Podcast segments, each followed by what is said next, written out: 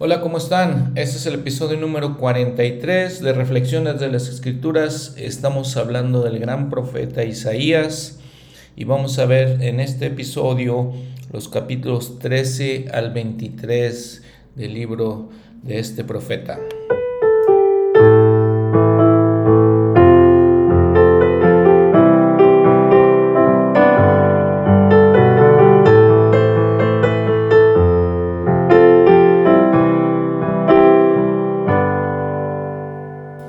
Bueno, miren, entonces mientras estamos viendo estos capítulos de Isaías, recuerden todas las cosas que hablamos en el episodio pasado, recuerden la manera que él escribía, o los profetas hebreos en general, la manera como usaban del dualismo. Y en esos capítulos es muy importante recordar eso porque está hablando directamente de sucesos que están pasando en su tiempo de él y de profecías que van a pasar continua eh, después de eso, pero también recuerden que eso se aplica a nuestro tiempo porque estamos en preparación para la segunda venida del Señor, entonces se aplica a nuestro tiempo también. Y en esos capítulos 13 al 23 que les decía, el profeta Isaías habla, eh, son pronunciamientos, son profecías, en cuanto a naciones que eran muy poderosas en su tiempo. Y me parece muy interesante ver estas naciones que eran tan poderosas en aquellos tiempos y en estos tiempos de nosotros ya son naciones comunes, no tienen ningún poder, no tienen nada especial.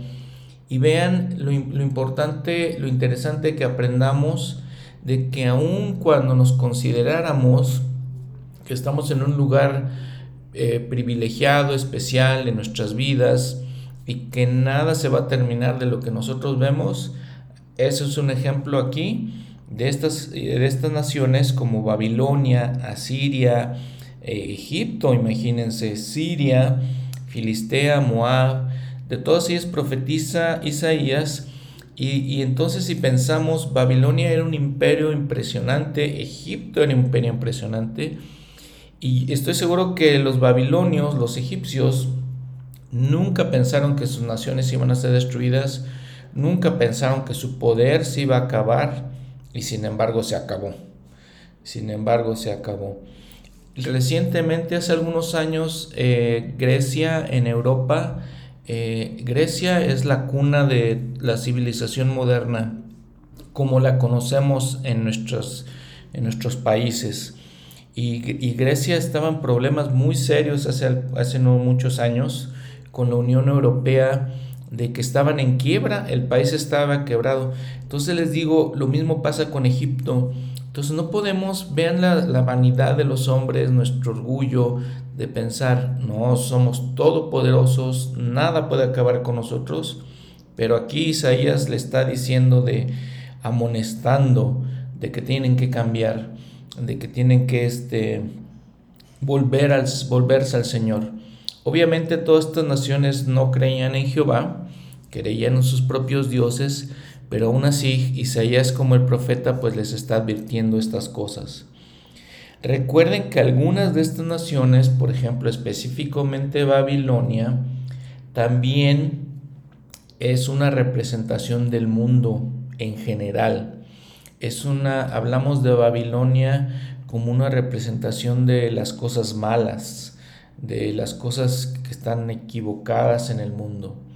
Ahora, recuerden también que Isaías habla contra ellos, habla también contra la nación hebrea, contra los este, Israel, eh, Judá, contra sus naciones a las que él pertenecía, habla contra ellos y los amonesta y al mismo tiempo les da esperanza. Porque le está diciendo, si ustedes se arrepienten, si ustedes se vuelven al Señor, el Señor es misericordioso y los perdonará. Lo podríamos aplicar en nuestra vida cuando cometemos errores y tenemos que cambiar, tenemos que arrepentirnos. El Señor está dispuesto a perdonarnos de las cosas que hacemos mal y entonces Isaías también les da un mensaje de esperanza a todos ellos, a todas estas naciones, a todos estos pueblos. Y les dice específicamente, el Señor es amplio en misericordia, es muy paciente y está dispuesto a perdonarlos. Está dispuesto, si cambian, si se, acercan a Él, está dispuesto a perdonarlos. Entonces, Isaías entonces habla, habla acerca de 10 naciones diferentes de aquellos tiempos. Si quieren ver en su mapa otra vez, regresen a sus mapas y véanlos ahí para que se dan cuenta, ahí con eso nos damos cuenta de la realidad de esas naciones, cómo estaban constituidas, y no hablemos de cosas abstractas cuando está hablando eh, Isaías.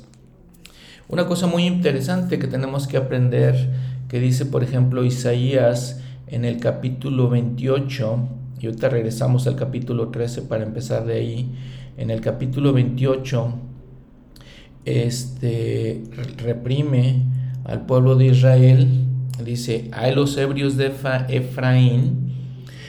Efraín recuerdan que era la tribu dominante, no era el primogénito de, Israel. Se convierte en el primogénito, pero era la, más bien la tribu dominante del reino de Israel del norte. Y entonces les dice todo esto, o sea, los, los reprende para que cambien, ¿sí? Y, y algo muy interesante que dice para que entendamos en, todo este proceso, de, el proceso de ellos y el proceso de nosotros, de nuestra vida personal, Isaías 28, versículo 10.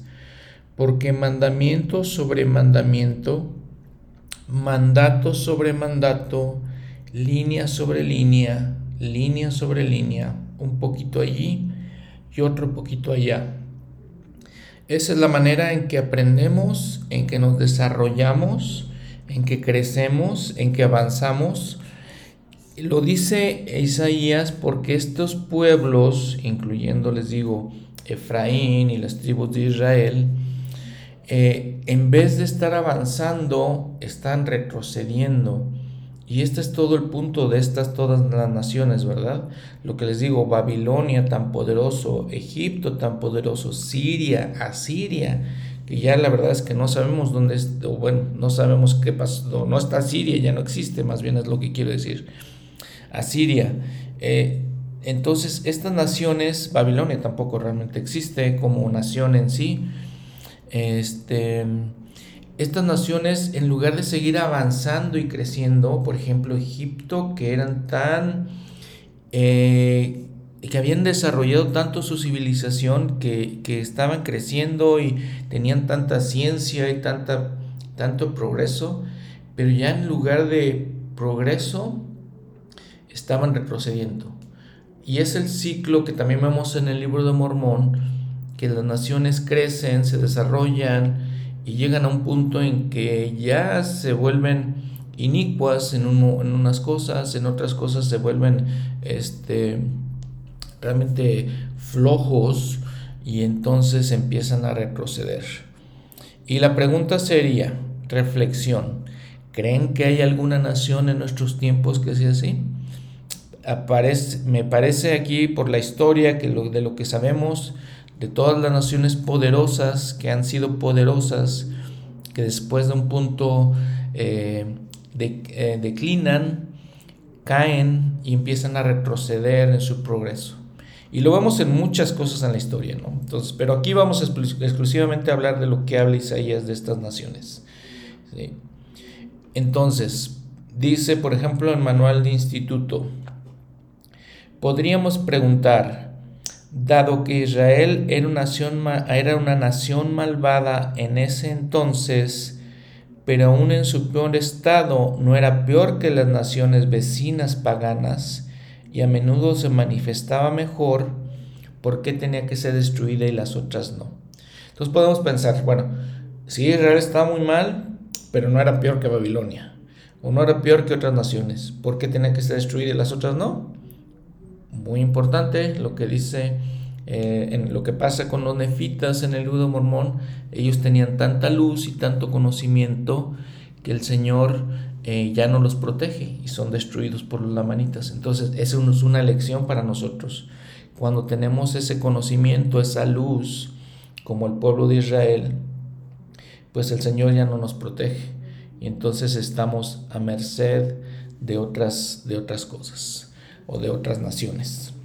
Bueno, entonces decimos, Babilonia es algo que empleamos para representar la, la maldad del mundo, inclusive el mundo moderno en el que nosotros vivimos. Entonces en el capítulo 13 les digo empieza con una admonición contra la nación de Babilonia.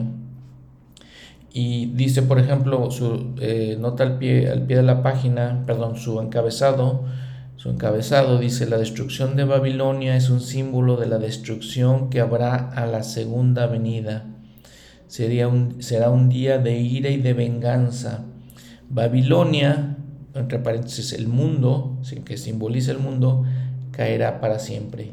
Y lo vemos también, Nefi también habla, este, menciona este capítulo de, Isaías en, en segunda de Nefi 23. Y entonces vemos todo, todo lo que sucede. Eh, vamos a ver qué, qué pasa, qué es lo que profetiza Isaías. Y recuerden que todo el lenguaje que usa Isaías es un lenguaje típico de sus tiempos, es un lenguaje típico de los hebreos. Y entonces, para que entendamos un poco, las cosas a veces algunas son crudas porque pues iban a ser destruidos, iban a ser conquistados. Por ejemplo, en el versículo 8 dice, se llenarán de terror, angustias y dolores se apoderarán de ellos, tendrán dolores como de mujer de parto se asombrará cada cual al mirar su compañero, sus rostros, rostros de llamas. Simplemente lo que está haciendo Isaías es este, describiendo la destrucción de, de Babilonia. Dice el 11, castigaré al mundo por su maldad y a los malvados por su iniquidad, y haré que cese la arrogancia de los soberbios, y abatiré la altivez de los tiranos. Recuerden que una cosa, una cosa grave en la que nosotros como seres humanos caemos es en el orgullo. El orgullo, dice, decía el presidente Benson, en que queremos ser más que otras personas, nos creemos más, nos queremos mejores que otras personas. También a veces nos creemos hasta mejores que el, que el mismo Señor y no hacemos, sus, ah, eh, no eh, hacemos caso a sus consejos. Entonces el orgullo es, es una de las cosas eh, más difíciles de vencer y de los pecados más graves que podemos tener en nuestras vidas. Y les digo, lo podemos aplicar nosotros mismos, cómo podemos entender estas cosas. Vean el capítulo 14, como les digo, también les no solamente habla de destrucción Isaías, también les da esperanza. Particularmente este 14 le da esperanza al pueblo de Israel. Dice, Israel será recogido y disfrutará de reposo milenario. Lucifer fue echado del cielo por su rebelión. Israel triunfará sobre Babilonia, que es el mundo. Dice el versículo 1, porque Jehová tendrá piedad de Jacob y todavía escogerá a Israel y lo hará reposar en su propia tierra y extranjeros se juntarán con ellos y se unirán a la casa de Jacob.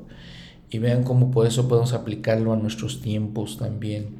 Como nuestros tiempos, eh, los, los, escogidos vienen a, a la iglesia simbolizando la casa de Israel. Y vean, por ejemplo, este, en el versículo 14, eh, eh, perdón, 11, estamos en el capítulo 14, perdón, versículo 11, habla de la guerra en los cielos, Isaías.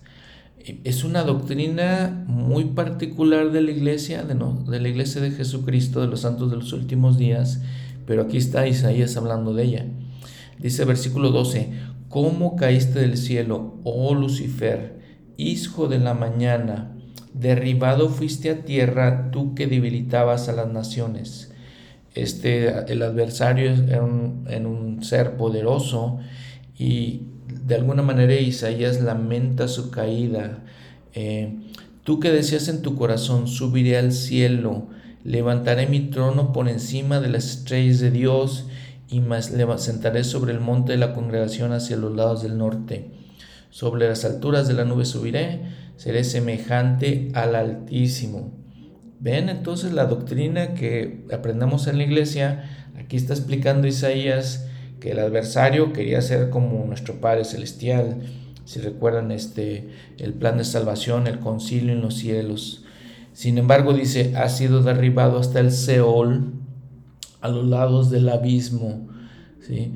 Eh, si ven su nota al pie de la página de lo que significa Seol, dice es condenación, muerte espiritual, infierno si le queremos llamar. Entonces hasta allá cayó este el adversario. Entonces, nuevamente la doctrina de, la iglesia, aquí está explicando Isaías la misma doctrina.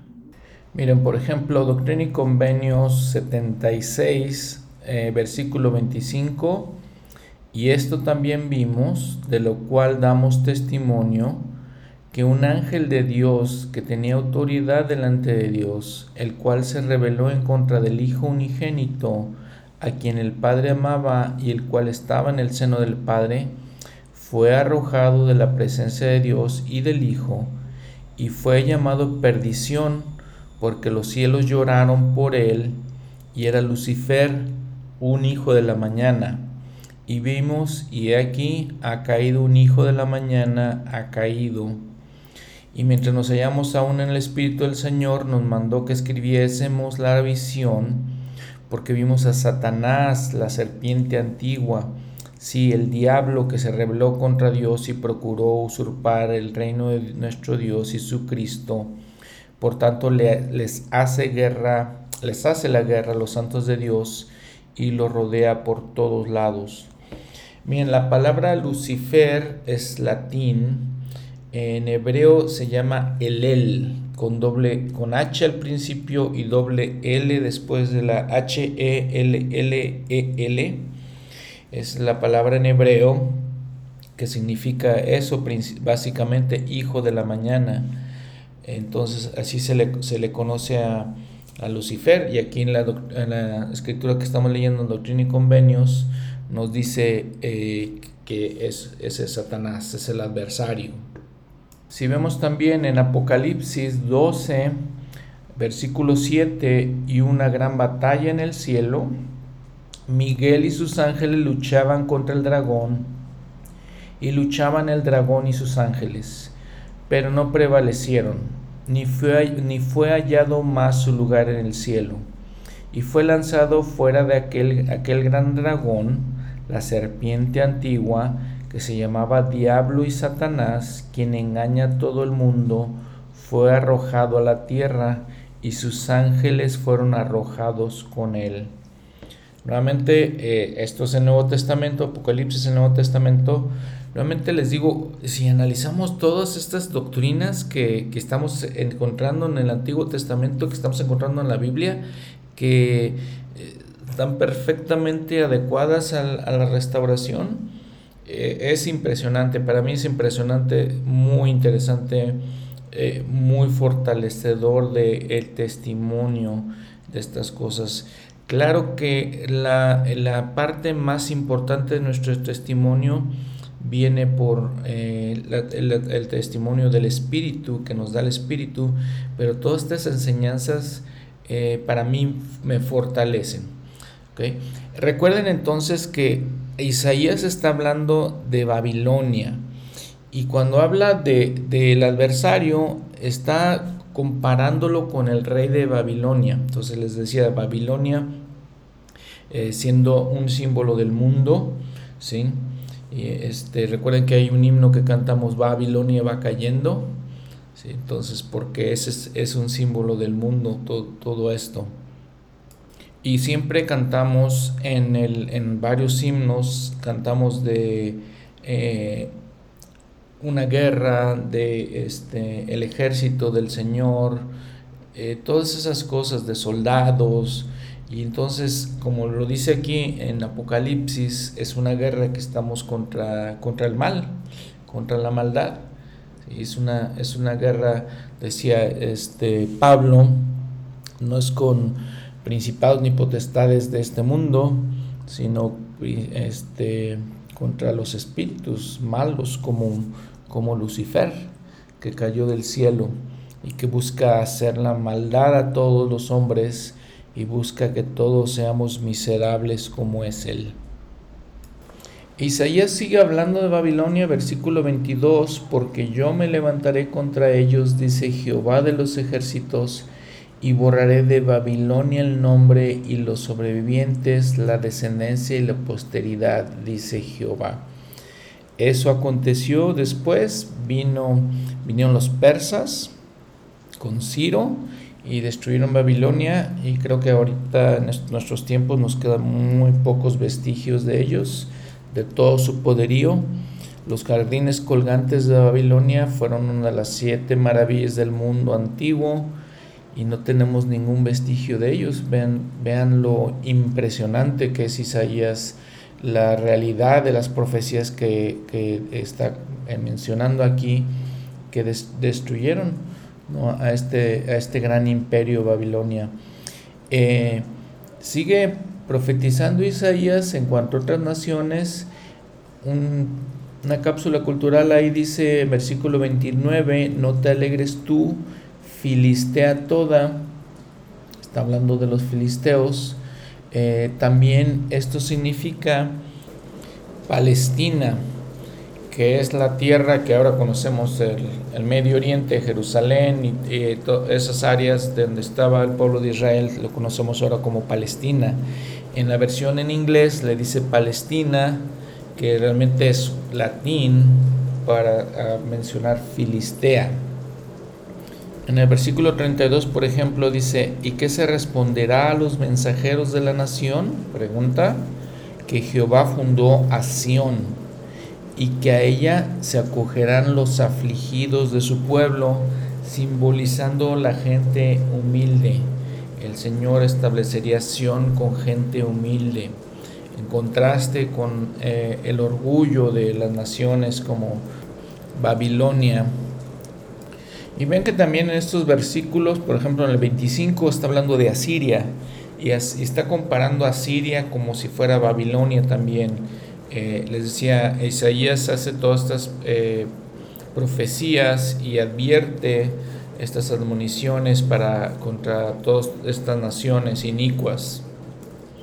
Y nada más otro y cultural ahí en cuanto a Palestina, los romanos que conquistaron esas tierras le pusieron el nombre de Palestina, los judíos obviamente no están muy eh, felices con eso porque eh, eso significa filisteos, y recuerden que los filisteos eran una nación que peleaban contra, contra los israelitas. Los filisteos habitaban esa tierra cuando Josué con los israelitas llegó a conquistar esa, esa área.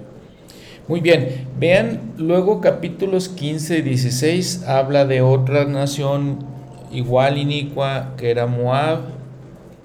Les digo, revisen esos mapas para que más o menos se den cuenta cómo, cómo estaban. Eh, establecidas esas tierras. Moab se encontraba más o menos al sureste de, la tierra prometida. Ven al este estaba Amón, al sur estaba Edom, eh, al oeste obviamente estaba Egipto, y así vamos viendo, ¿no? Babilonia, Asiria, Siria estaba en el norte, Babilonia y Asiria estaban más hacia el este. Entonces, para que nos demos cuenta, les digo, es, me parece muy importante para que veamos la realidad de las cosas y tengamos contexto y tengamos mejor entendimiento de estas, estas profecías y estas admoniciones que da Isaías. Y bueno, hablando de Moab nuevamente, 15, capítulos 15 y 16, nuevamente el orgullo. El orgullo es la clave de toda la maldad. Eh, el orgullo es, la raíz de todas las maldades. entonces, este, eh, Isaías le, advierte a Moab de, la misma, de lo mismo que está pasando y la devastación que esos pueblos iban a, recibir porque no quisieron escuchar, porque no quisieron atender a las palabras. Y ya lo habíamos platicado en otros episodios, eh, había demasiada iniquidad en esos pueblos, tanta iniquidad como por ejemplo sacrificios de los niños, sacrificios humanos. Y les digo, todo basado en el orgullo que había en estos pueblos. Bueno, en el capítulo 17 nos habla, nos habla de Siria. La nación siria existe todavía en nuestros tiempos, les digo, está allá al norte de la Tierra Santa, norte del, de Israel, al norte de Palestina, y la, principal ciudad en esa, en esa tierra es Damasco. Y si ustedes ven ahí también, si ven en la historia moderna de nuestros tiempos, Damasco todavía existe. Y pues sí, las profecías de Isaías hablan de todos estos pueblos, estas naciones. Bueno, miren, el capítulo 18 es un capítulo que los estudiosos de la Biblia no le encuentran mucho significado, eh, no, le encuentran de qué habla. Sin embargo, el presidente Joseph Finney Smith dijo que este capítulo claramente se refiere a los misioneros que van a las diferentes naciones de la tierra llevando el Evangelio. Miren, entonces el versículo 1, Ea, tierra que hace sombra con las alas, que está más allá de los ríos de Etiopía. Entonces, si desglosamos estas pequeñas eh, palabras que usa Isaías, por ejemplo, más allá, más allá de los ríos de Etiopía, algo muy interesante es que en hebreo no existe la palabra océano, o en hebreo bíblico, ¿no? No existe la palabra océano. Entonces, los antiguos israelitas como Isaías utilizaban palabras como río, mar, muchas aguas. Entonces, está hablando más allá tal vez del océano, tierra que hace sombra con las alas. Eh, los estudiosos y algunas autoridades de la iglesia han dicho que, por ejemplo, el continente americano se ve como si fueran dos alas. Y si ustedes ven el mapa y lo ven eh, de manera horizontal, entonces van a ver las dos alas. Y tal vez Isaías está utilizando, está viendo el mapa y está utilizando ese símbolo para decir, hace sombra con las alas. Vean el versículo 2, que envía mensajeros por el, por el mar en naves de junco sobre las aguas y dice, envía a los mensajeros, dice el versículo 3, vosotros todos los moradores del mundo y habitantes de la tierra, cuando se levante estandarte en los montes, mirad, y cuando se toque trompeta, oíd.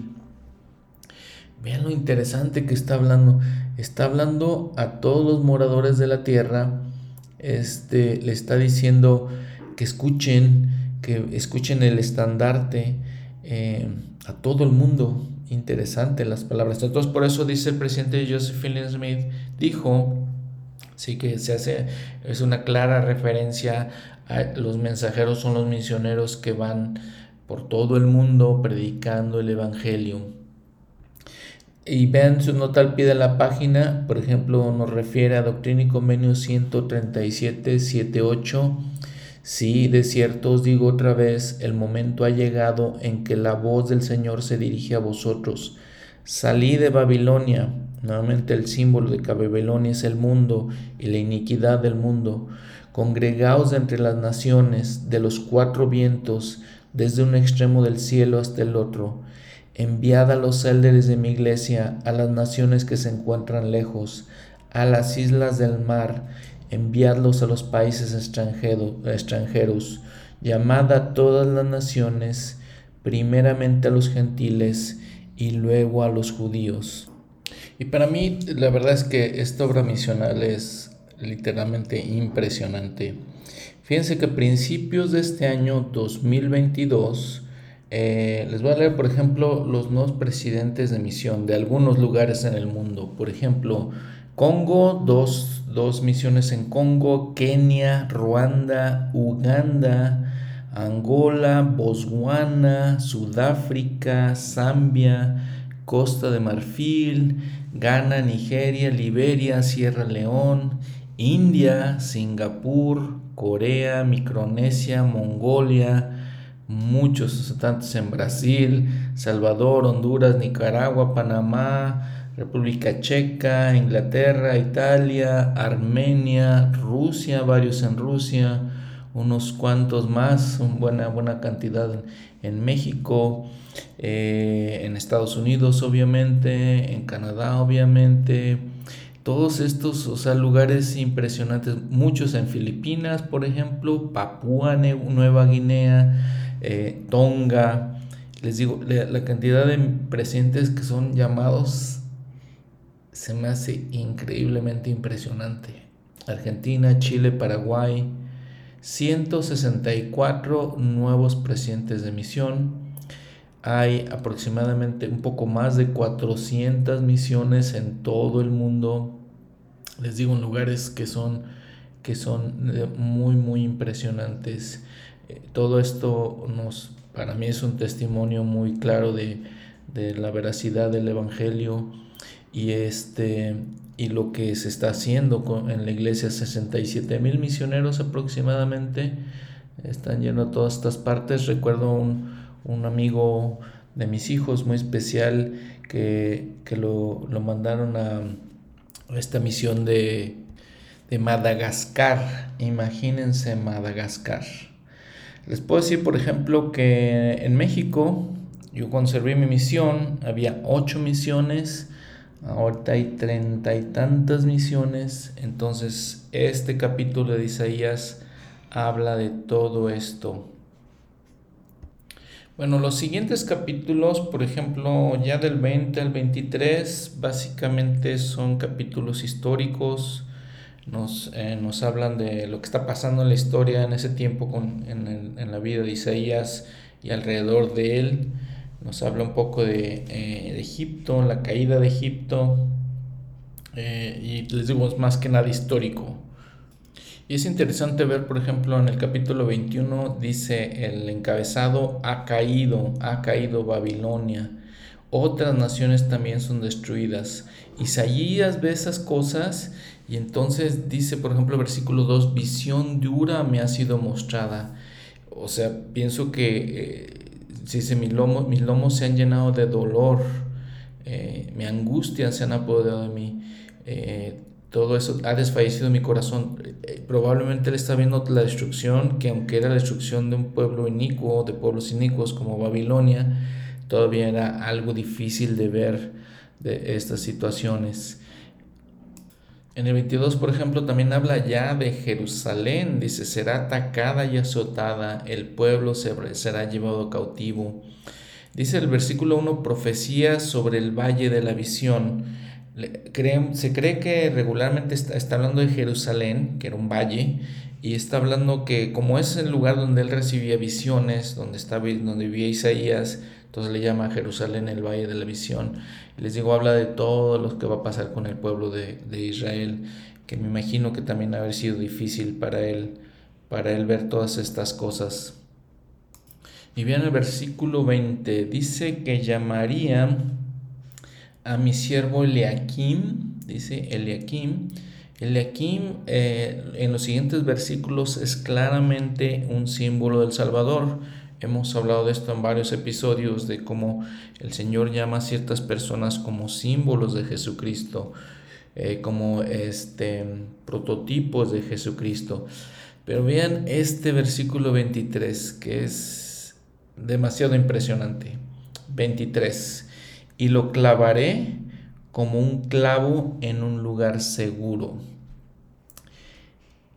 Sí, ah, no les voy a decir mucho, pero pueden darse cuenta de, lo que significa eso, que lo hemos escuchado en otro lugar, clavo en un lugar seguro. Jesucristo recibió eh, una marca en sus, en sus manos cuando fue crucificado. Esto es una señal del Mesías. Fue crucificado en sus palmas y después cuando parecía que se le iba a desgarrar eh, la carne de las palmas, entonces le pusieron en un lugar seguro que era en, su muñeca. Eh, todos los simbolismos que hay en esta, en esta escritura. Y pues nos habla de la terrible realidad de la crucifixión, está hablando de Jesucristo iba a ser crucificado y le, le sabemos por estudios ahora que aproximadamente los clavos eran de unos 10 centímetros de largo y los dolores que le deben de haber causado por eso. Pero vean nuevamente, para mí este es una, un símbolo, o más bien una muestra de que no, ningún hombre podía haber creado todas las cosas que conocemos en, en el Evangelio. Es el Evangelio restaurado con todas las verdades que se, que se han reunido aquí. No está hablando de Jesucristo, no está hablando del templo también. Entonces no podría seguramente ningún hombre, José Smith tampoco podía haberlo hecho, sino que él fue dirigido por el Señor para, para realizar la restauración. Impresionante este, el clavo en un lugar seguro. Bueno, miren, vamos entonces a ver uno de los capítulos más interesantes de Isaías, o tal vez si no es que el más importante según los, los estudiosos. Este es el capítulo 29. Miren, el capítulo 29 nos habla de algo que se llama, dice, ay de Ariel, de Ariel, ciudad donde habitó David. Obviamente entonces no está hablando de Jerusalén, Sí, Ariel, Ariel es Jerusalén. Muy interesante que en el libro de Mormón, en segundo de Nefi 27, no están estos versículos, el versículo 1 y 2. El, capítulo 27 de segundo de Nefi se refiere a este capítulo de Isaías, pero no habla de estos versículos, fíjense. Se, salta esos versículos. ¿Por qué? porque está hablando aquí Isaías tal vez de que ya iba a ser, iba a ser destruida Jerusalén, ya cuando lo escribe Nefi, ya había sido destruida, entonces él se salta estos dos versículos, sin embargo incluye lo demás. Y entonces en todo esto Isaías, siendo un vidente, tuvo visiones, incluye de hecho desde el capítulo 24 este, son profecías de la dispensación que en la que estamos ahorita, el cumplimiento de los tiempos. Este, por eso es tan importante que estudiemos a Isaías. Eh, dice, el profeta José Smith dijo, escudriñad las revelaciones de Dios, estudiad las profecías y gozaos de que Dios conceda al mundo videntes y profetas. Estos son los que vieron los misterios de la divinidad, vieron el diluvio antes que llegase, vieron a ángeles ascender y descender por una escalera que llegaba de la tierra hasta los cielos, vieron la, vieron la piedra cortada del monte que llenó toda la tierra, vieron al Hijo de Dios venir de las regiones de gloria y morar con los hombres sobre la tierra, vieron al libertador salir de Sión y limpiar la impiedad de Jacob. Sigue diciendo el profeta José Smith. ¿sí? Eh, está hablando de, todos estos profetas, es lo que quiero decir. ¿sí? Eh, de importancia y todas las visiones que ellos tenían. Entonces, Isaías aquí está hablando de la dispensación, del cumplimiento de los tiempos. Entonces es cuando podemos recordar, grandes son las palabras de Isaías.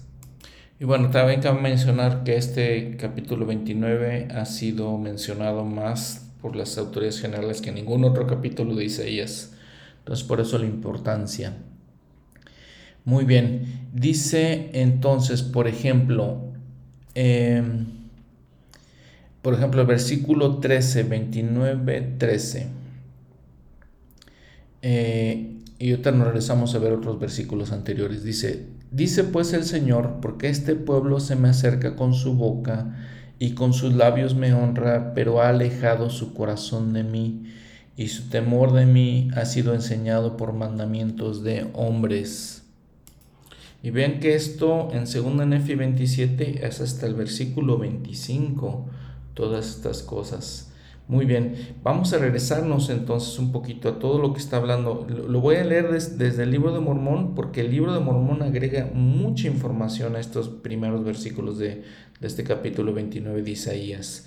¿Sí? Por ejemplo, dice, y en el versículo 6, segunda Nefi 27, 6, y acontecerá que el Señor Dios os manifestará las palabras de un libro y serán las palabras de los que han dormido. ¿Qué significa todo eso? Bueno, ahorita lo vamos a ver. Dice, por ejemplo, versículo 7, He aquí, el libro estará sellado y en él habrá una revelación de Dios desde el principio del mundo hasta su fin. Por lo tanto, a causa de las cosas que están selladas, no se entregarán estas cosas selladas en el día de las maldades y abominaciones del pueblo por tanto le será retenido el libro. mas el libro será entregado a un hombre y él entregará las palabras del libro, que son las palabras de aquellos que han dormido en el polvo, y entregará las palabras a otro. Entonces, todo esto, ven todos estos versículos en Isaías, nada más son versículos 11 y 12 básicamente. El 11 dice en Isaías, y os será, eh, todo visión como palabras del libro sellado, el cual darán al que sabe leer, le dirán, lee ahora esto, y él dirá, no puedo porque está sellado. Y si se da el libro al que no sabe leer, diciendo, lee ahora esto, él dirá, no sé leer. Vean entonces, vean todo esto. ¿De qué nos está hablando? Creo que es bastante eh, eh, fácil de entender, o muy obvio, podría ser más bien así, ¿sí? que dice que será un libro sellado, será una revelación desde el principio del mundo hasta su fin, ¿sí? y no se entregará a un hombre, o más bien se entregará a un hombre, además dice que son las palabras de aquellos que han dormido en el polvo, entonces sería como un libro que saldría de la tierra. Eh, serían entregadas a este hombre, una revelación sería entregada, que es el libro de Mormón. Está hablando Isaías del libro de Mormón que dice, que se entregaría un hombre que no sabría leer realmente. José Smith tenía muy poca educación, muy, muy poca educación. ¿De quién es este, este, este, este visión que él está viendo? Dice que se le entregarían para que lo viera un hombre entendido, un hombre con, con este conocimiento, que le, le diría, este, lee estas palabras y él diría, no puedo porque están selladas. Dice, se le darán al que sabe leer. Y dice, no puede poder leerles porque están selladas. Em, el libro de Mormón, Martín Harris, en 1828, eh, Martín Harris, habiendo visto el libro, quería saber si era verdadero y se le ocurrió la idea de decir, lo puedo llevar a que lo vean hombres este, que tengan conocimiento, que sean personas entendidas. Lo llevó con tres hombres, con tres personas. Con estos hombres tenían conocimiento de, la escritura de, egipcio, el idioma egipcio, conocían la escritura, eran hombres este, muy educados. Por último, al final de todo eso lo llevó a, lo que es ahora Columbia University. La Universidad de Columbia es una de las universidades más importantes de Estados Unidos. Eh, hay mucha gente importante que ha estudiado ahí. Entonces era una universidad muy importante y se la llevó uno, este hombre Charles Anton. Charles Anton era un profesor ahí. Este, y es una historia un poquito eh, especial porque Charles Anton primero le dice que sí, que sí, sí era egipcio lo que estaba escrito, aunque recordemos que era egipcio reformado. Él dice que sí era egipcio y luego le pregunta que cómo lo obtuvo, le pregunta a Martín Harris, este Charles Anton, cómo obtuvo y cuando le dice que fue, que fue pues milagrosamente entregado a, José Smith, dice no, no me retracto, eh, no puedo leer el libro porque está sellado es toda una historia de eso. Pero bueno, ese no es el tema de nuestro, podcast en este momento. El tema es que Isaías vio toda esta, esta experiencia con este hombre Charles Anton. Pero vean el versículo 14 en Isaías. ¿Sí? Dice, por tanto, He aquí que nuevamente haré una obra maravillosa entre este pueblo, una obra maravillosa y un prodigio, porque perecerá la sabiduría de sus sabios y se desvanecerá la prudencia de sus prudentes. Una obra maravillosa y un prodigio. Pero vean lo que está diciendo Isaías, que el Señor está diciendo, que sería nuevamente, o sea que ya había sucedido, está hablando del futuro, porque dice, nuevamente haré una obra maravillosa entre este pueblo. Ya, ya vimos que Isaías está hablando de toda su destrucción y de todo lo que iba a pasar. Y el Señor le está diciendo a Isaías, va algo en el futuro, nuevamente una obra maravillosa y un prodigio. Puedo decirles sinceramente que para mí un sentimiento muy personal, una reflexión muy personal. La iglesia de Jesucristo de los santos de los últimos días es una obra maravillosa y un prodigio. Porque como lo he mencionado, ustedes ven, pueden ver filosofías, diferentes filosofías en el mundo, diferentes ideas, diferentes religiones, pueden analizarlas, pueden eh, ponderarlas, reflexionar sobre, todas esas ideas y, este, religiones y, y creencias. Pero para mí la iglesia de Jesucristo es una obra maravillosa por todo lo que representa, por todas las doctrinas, todas las enseñanzas que alguna vez les he dicho nos enseñan a ser mejores seres humanos en todos los aspectos de nuestra vida.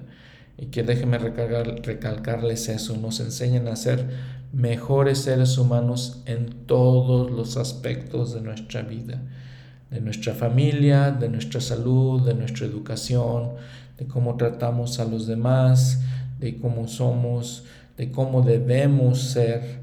Y ojalá, y el propósito es que todos ustedes y yo podamos entender que esta es una obra maravillosa y un prodigio. Cuando veo una conferencia general, la manera que se conduce, analícenla a detalle, analicen la manera que se conduce, analicen todas las palabras que ahí se dicen y las analizamos y es esta gran obra maravillosa. Un detalle interesante, un detalle cultural interesante, es que la palabra donde dice eh, haré, procederé, hacer esta es una obra maravillosa, es una palabra que en hebreo es Yosef, con Y, Y-O-S-E-F en inglés eh, Joseph, en español José. Entonces es, es interesante esa, ese verbo de proceder, de hacer, es en la palabra hebrea. Bueno, entonces vean también que el Señor está basando esa obra maravillosa hablando primeramente de un libro, es el libro de Mormón, ¿sí? Y dice, por ejemplo, en según Enéfito otra vez 27:11, vendrá el día en que las palabras del libro que fueron selladas se leerán desde los techos de las casas y serán leídas por el poder de Cristo y se revelarán a los hijos de los hombres todas las cosas jamás sabidas entre ellos, en cuantas habrá aún hasta el fin de la tierra.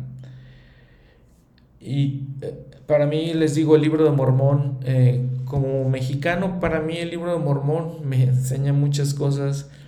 Veo mi cultura reflejada en ese libro, pero todos los que hemos leído, leído el libro de Mormón, para mí las verdades tan claras que se ven ahí, que se que entran a, entiende mi mente, luz entra y entendimiento entran en mi mente cuando leo las doctrinas que se explican en este libro tan, tan especial. Y les digo, como parte de mi cultura, de la cultura mexicana, como veo las civilizaciones aquí alrededor mío, crecí en, en, en, esas, en medio de esas civilizaciones, veo cómo se convierte la iglesia, o los las personas, perdón, a la iglesia, llegan a la iglesia y ya les he dicho algunas, algunos ejemplos de eso, como por ejemplo eh, las misiones que le digo, de ocho misiones a treinta y tantas misiones en 30 años, de una estaca o dos estacas, les digo, por ejemplo, Puebla, donde se una misión, cuatro estacas a 14 estacas en 30 años. Todo eso me da un testimonio de lo que significa el libro de Mormón, de lo que es el libro de Mormón. Más impresionante todavía, porque les digo, es parte de mi cultura. Se me hace muy normal ver esas cosas. Parte de mi cultura es eso. Pero más impresionante todavía es que este libro, como dice aquí este, en el versículo 11, se leerá desde los techos de, la, de las casas. O sea que el, el libro Momón ha llegado a todo el mundo. Y lo impresionante de esto es cómo llega a Japón, cómo llega a Corea, cómo llega a África, que lo, estaba leyendo aquí con las, los, nuevos presidentes de, misión, a, todas estas áreas, Angola, Botswana, Zambia, Kenia, eh, India y todas esas personas que no conocen de estas culturas de, México y, Latinoamérica, de México y Centroamérica, Latinoamérica, que no conocen mucho de los aztecas, de los mayas, de los incas, de los quechuas, de todas estas. Aquí les digo, voy y veo, en México veo las, las ruinas y veo todo lo impresionante de las civilizaciones que hubo, pero estoy seguro que en la República Checa no saben gran cosa de eso, en Armenia tampoco saben gran cosa de eso, en Mongolia, en Guam, nuevos presidentes de misión para Mongolia, para Guam, ellos no saben de eso, Singapur tampoco, Sierra Leona, Liberia en África, no saben todo eso. Lo impresionante, ¿por qué se convierte toda esa gente? ¿Por qué hay miembros de la iglesia en todas esas áreas? Que son, que vienen de hecho de otras religiones. Para mí, les digo, aquí nosotros crecemos eh, en México, en Latinoamérica, crecemos con el cristianismo, es parte de nuestra cultura. Jesucristo, creer en Dios es parte exactamente de la cultura. Pero no, estoy seguro que en otras tierras no son cristianos. En India, por ejemplo, no son cristianos. Corea tampoco son cristianos. Mongolia no son cristianos. Y sin embargo, leen el libro de Mormón y se convierten Qué impresionante. Una obra maravillosa y un prodigio. Qué impresionante. Vean lo que dice Isaías en cuanto a esto. Versículo 18. Y en aquel día los sordos oirán las palabras del libro, y de los ojos de los ciegos verán en medio de la oscuridad y de las tinieblas. Entonces los humildes crecerán en alegría en Jehová, y los pobres entre los hombres se regocijarán en el Santo de Israel. Los pobres entre los hombres, recuerdo una, misión sirviendo en lugares alejados, eh, entre la gente de, pobre de, dinero. Entonces, pero ahí dice, eh, dice Isaías, vean lo, impresionante de sus palabras de Isaías. Y en los siguientes versículos dice que el despiadado será acabado, el escarnecedor será destruido, ¿sí? y, serán talados todos los aquellos que se desvelan para cometer iniquidad, los que hacen pecar al hombre en palabra. Por tanto, dice versículo 22, Jehová que redimió a Abraham, dice así a la casa de Jacob, no será ahora avergonzado Jacob, ni su rostro se pondrá pálido porque cuando vea a sus hijos obra de mis manos en medio de sí, ellos santificarán mi nombre y santificarán al santo de Jacob y temerán al Dios de Israel. Y los que erraron en espíritu llegarán al entendimiento y los murmuradores aprenderán doctrina.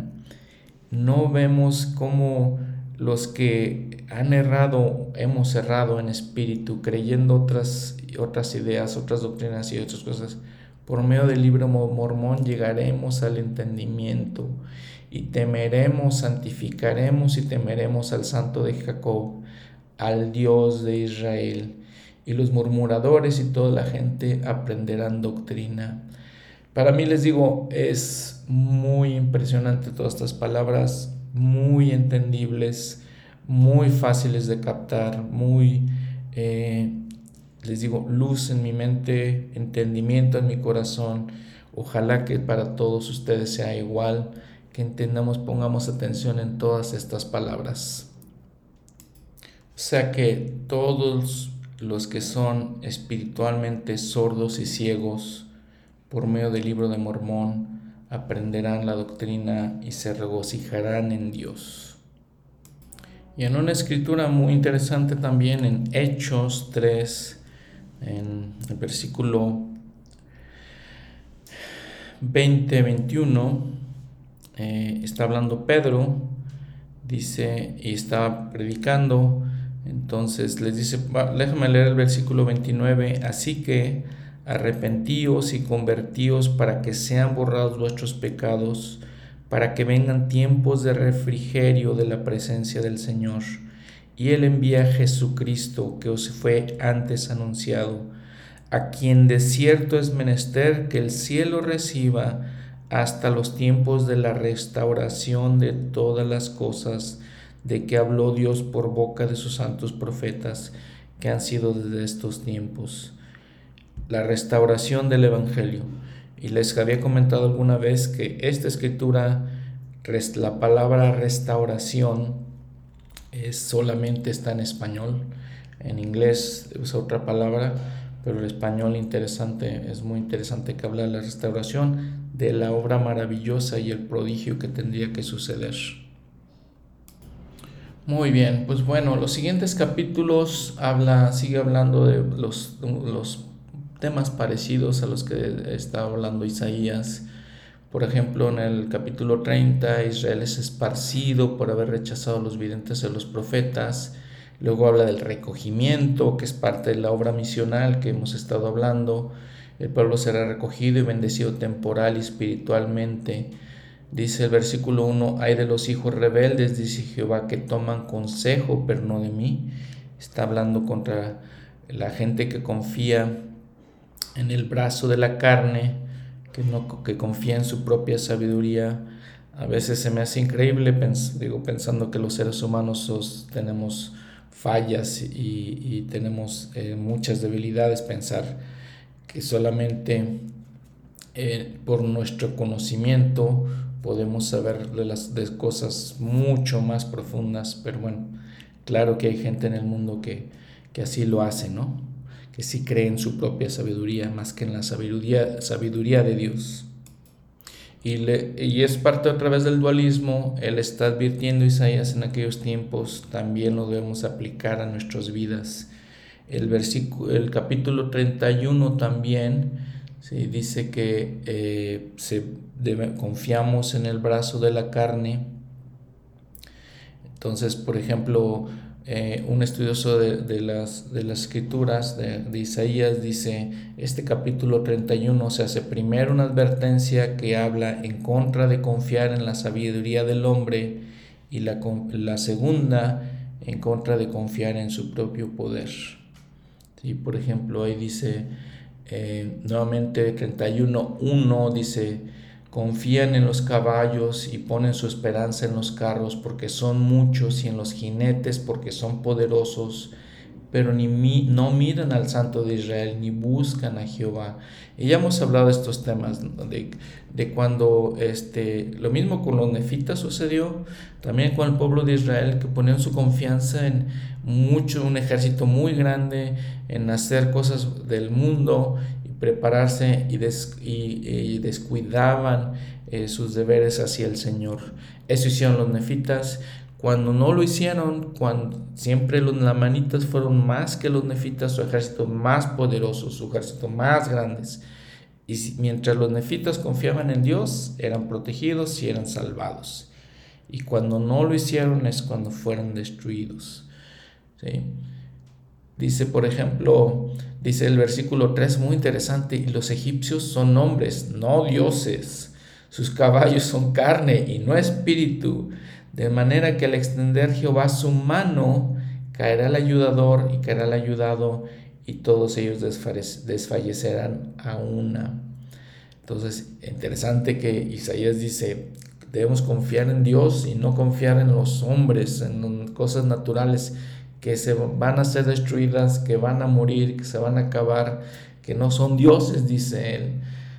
aquí Isaías, interesante, confiar en Dios, porque Él nos puede salvar de, nuestras, de nuestros problemas o fortalecernos para más bien, más bien fortalecernos para que nosotros salgamos de nuestros problemas.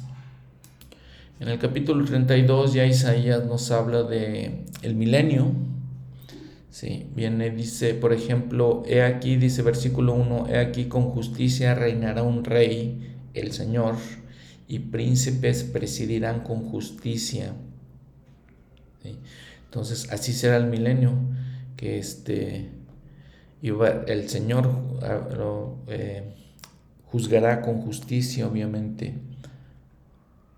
Dice, por ejemplo, en el versículo 14, dice, por ejemplo, las condiciones antes del milenio, Dice, porque el palacio ha quedado desierto, la multitud de la ciudad cesará, las torres y fortalezas se volverán cuevas para siempre, un deleite para asnos, montes y pastizal para los rebaños.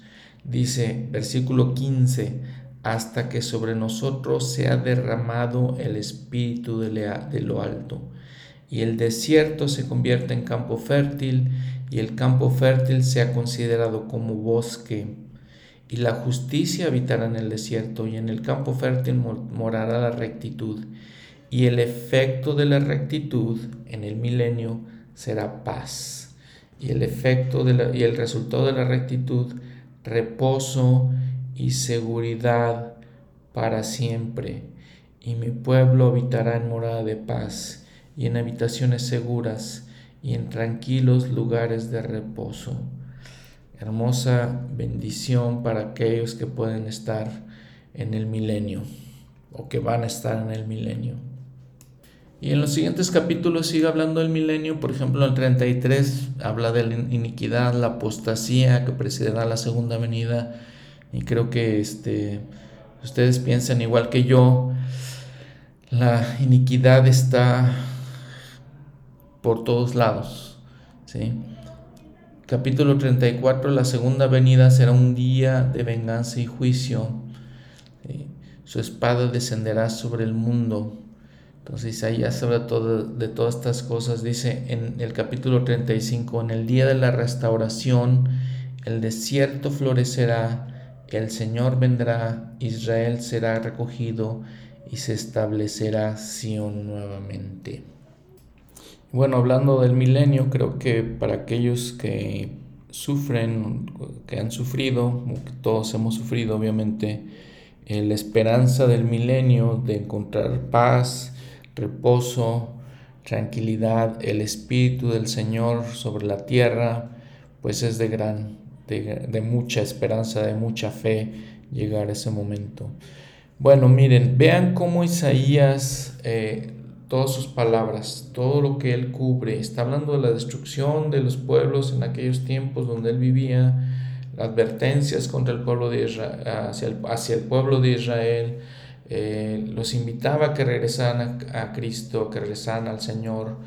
Eh, habla también de, de, Jesucristo mismo, las palabras maravillosas que él habla de él. Eh, habla del, del milenio, de todas las cosas que iban a pasar y también de, la futura restauración del Evangelio con eh, el advenimiento del libro de Mormón y lo especial que iba a ser ese libro y de la obra tan grande que se iba a significar la restauración del Evangelio y la iglesia de Jesucristo. Les digo yo, para mí todo eso son palabras maravillosas, grandes, importantes.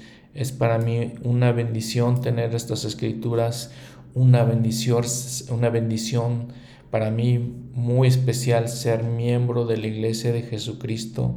Lo he mencionado antes en mis oraciones. Doy gracias por ser miembro de la iglesia y por tener acceso a todas estas cosas.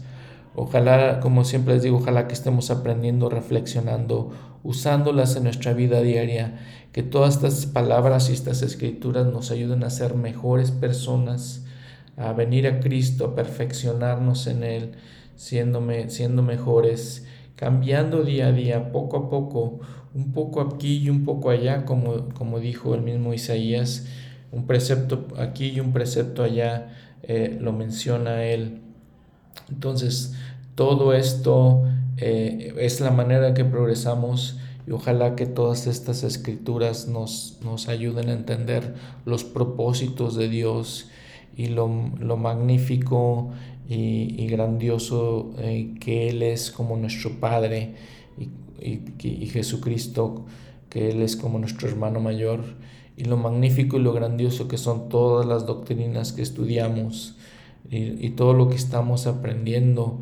Eh, que testifican, les digo, siempre les digo esto, a mí me testifican de la veracidad del Evangelio, me dan fortaleza, me dan ánimo, me, me, este, me edifican, eh, les digo, para tratar de ser una mejor persona, que ese es todo el propósito de, las escrituras, que, tratamos, que tratemos de, de convertirnos en alguien mejor en todos los aspectos de nuestra vida.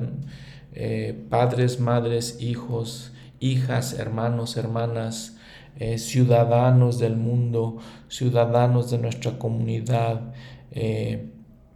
todo eso, que todas estas enseñanzas nos lleven con ese propósito, no solamente las leamos, sino que las entendamos en nuestro corazón, que, es, que es, es importante para que haga, haya ese cambio en nuestro corazón y podamos lograr ser eh, lo que el Señor nos ha preparado para ser, lo que Dios quiere que seamos. Entonces, gracias entonces, que tengan una buena semana y este, ven cómo podemos estar entendiendo un poco mejor Isaías con todas estas ayudas que tenemos para hacerlo. Les digo, eh, estoy utilizando versículo por versículo este libro este, de unos, unos hermanos eh, eh, estudiosos de las escrituras de la Universidad de Brigham Young. Eh, estoy, estoy, usando también el manual de instituto. Eh, también estoy estudiando o, usando también Gospel Library y Gospel Reference también en, en el, por internet. Todas esas son las ayudas que uso para, para entender, que entendamos todas estas cosas, ¿no? Este, que tengan una buena semana nuevamente. Hasta luego, nos vemos en el próximo episodio.